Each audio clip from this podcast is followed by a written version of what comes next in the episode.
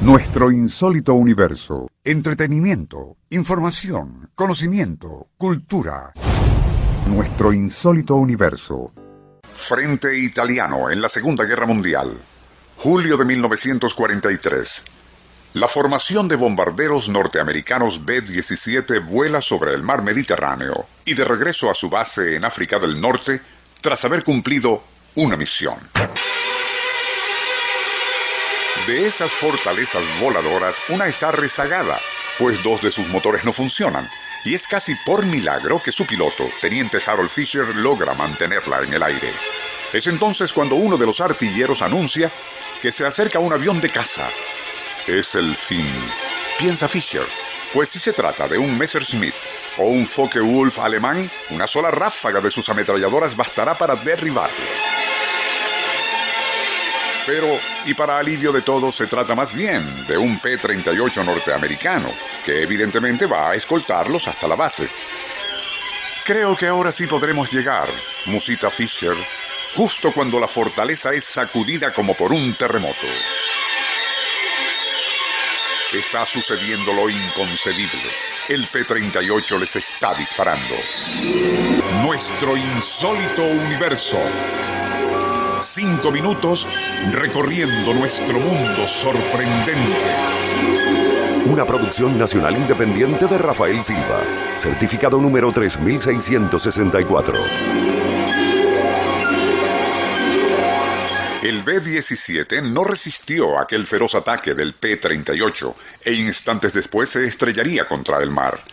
Harold Fisher fue el único sobreviviente, y al reportar lo ocurrido nadie le creyó que un P-38 estadounidense atacara a un bombardero de su propio país.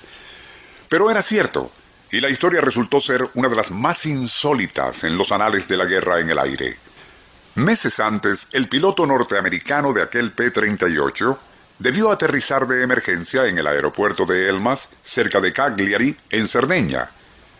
Habiendo sido capturado un mortífero caza norteamericano en perfecto estado, el teniente Guido Rossi de la Fuerza Aérea Fascista se le ocurrió emplearlo con sus insignias intactas para atacar formaciones de bombarderos aliados sin que estos reaccionaran a tiempo. Gracias a tan artero engaño, Rossi había logrado derribar varios B-17, y no fue hasta que destruyó el de Harold Fisher, y por haber sobrevivido este, cuando se supo lo que estaba sucediendo y se alertó a todas las formaciones no confiar en un solitario P-38 Lightning que se les acercara. Fisher, por su parte, y deseando vengarse, logró que equiparan a su nuevo B-17 con armamento adicional y fingiendo que la aeronave estaba dañada, quiso atraer al P-38 de Rossi. Pero este no mordía el anzuelo y continuaba engañando y derribando aviones norteamericanos desprevenidos. Mientras tanto, la inteligencia estadounidense logró averiguar no solo la identidad del italiano en el P-38, sino además que su bella esposa vivía en la ciudad de Constantin, que ya había sido tomada por tropas aliadas. Una semana después, el capitán Harold Fisher visitaría a la señora Rossi, y dos horas más tarde, al despedirse, llevaba consigo una foto de la dama. De regreso a la base consiguió que uno de los más competentes retratistas plasmara en el fuselaje de su bombardero superartillado al hermoso rostro de Gina, la esposa de Rossi. Aun cuando suene increíble, la idea de Fisher era que al ver aquel piloto italiano el rostro y nombre de su mujer en un avión norteamericano, sintiese tantos celos que, olvidando su cautela, se lanzaría a derribarlo. Aquella sería la ocasión para responderle de inmediato con toda la potente artillería adicional con la que había sido equipado el B-17 de Fisher. Un plan ingenioso cuyos insólitos resultados relataremos en el programa de mañana.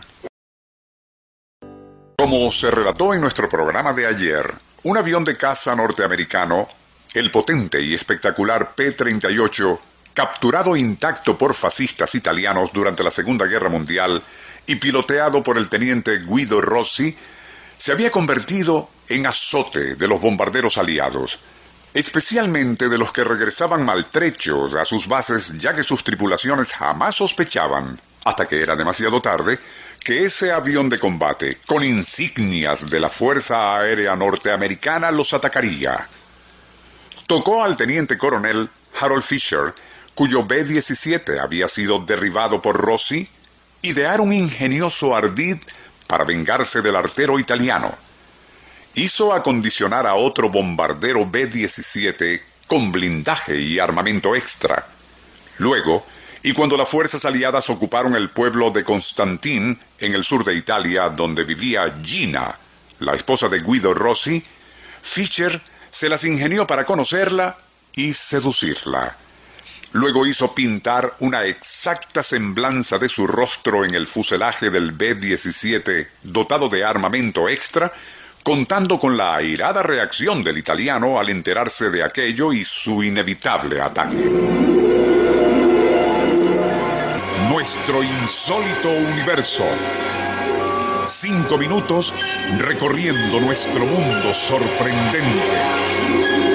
Una producción nacional independiente de Rafael Silva, certificado número 3664.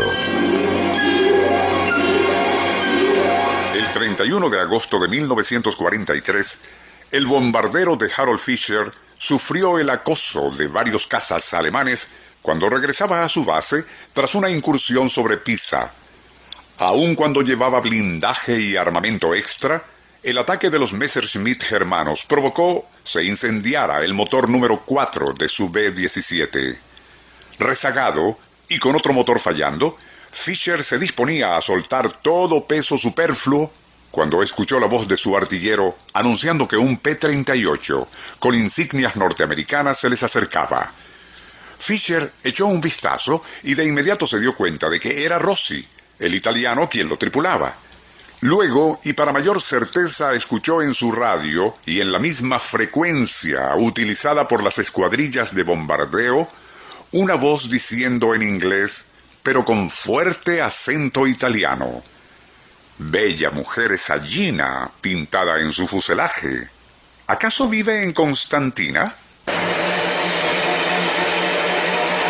Como hipnotizado, Fisher observó cómo el P-38 en violenta aceleración sobrepasaba a la fortaleza malherida. De inmediato comprendió que Rossi se iría bien hacia adelante para regresar de frente, disparando con las cuatro ametralladoras y el cañón de 20 milímetros del P-38. Suficiente para despedazarnos. Suponiendo a su víctima indefensa, el italiano enfiló recto hacia la fortaleza volante y cuando casi tenían encima al P-38, Fisher gritó, ¡Ahora!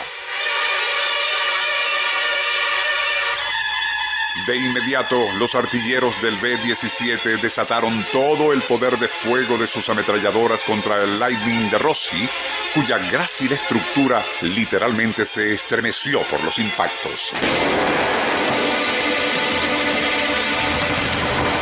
Girando violentamente y sin control en un rizo invertido, primero llamaradas y luego espeso humo brotaron de sus motores mientras los artilleros del B-17 continuaban acribillándolo. En agónica maniobra, el italiano pudo estabilizar aquel avión destrozado por unos instantes y así lanzarse en paracaídas. El epílogo de tan extraño como auténtico caso resultó no menos curioso. Rossi logró sobrevivir y Fisher continuó volando con la Fuerza Aérea Norteamericana hasta mediados de los años 50 del siglo XX, cuando encontró la muerte en un accidente durante el puente aeronáutico que abasteció a Berlín en plena Guerra Fría. Entre los muchos que acudieron a rendir honores al comandante Harold Fisher durante sus pompas fúnebres, estuvo quien había sido su más encarnizado enemigo, el piloto de la Fuerza Aérea Italiana, Guido Rossi. Nuestro insólito universo. Email insólitouniverso arroba Apoyo técnico Fernando Camacho. Libreto y dirección Rafael Silva. Les narró Porfirio Torres.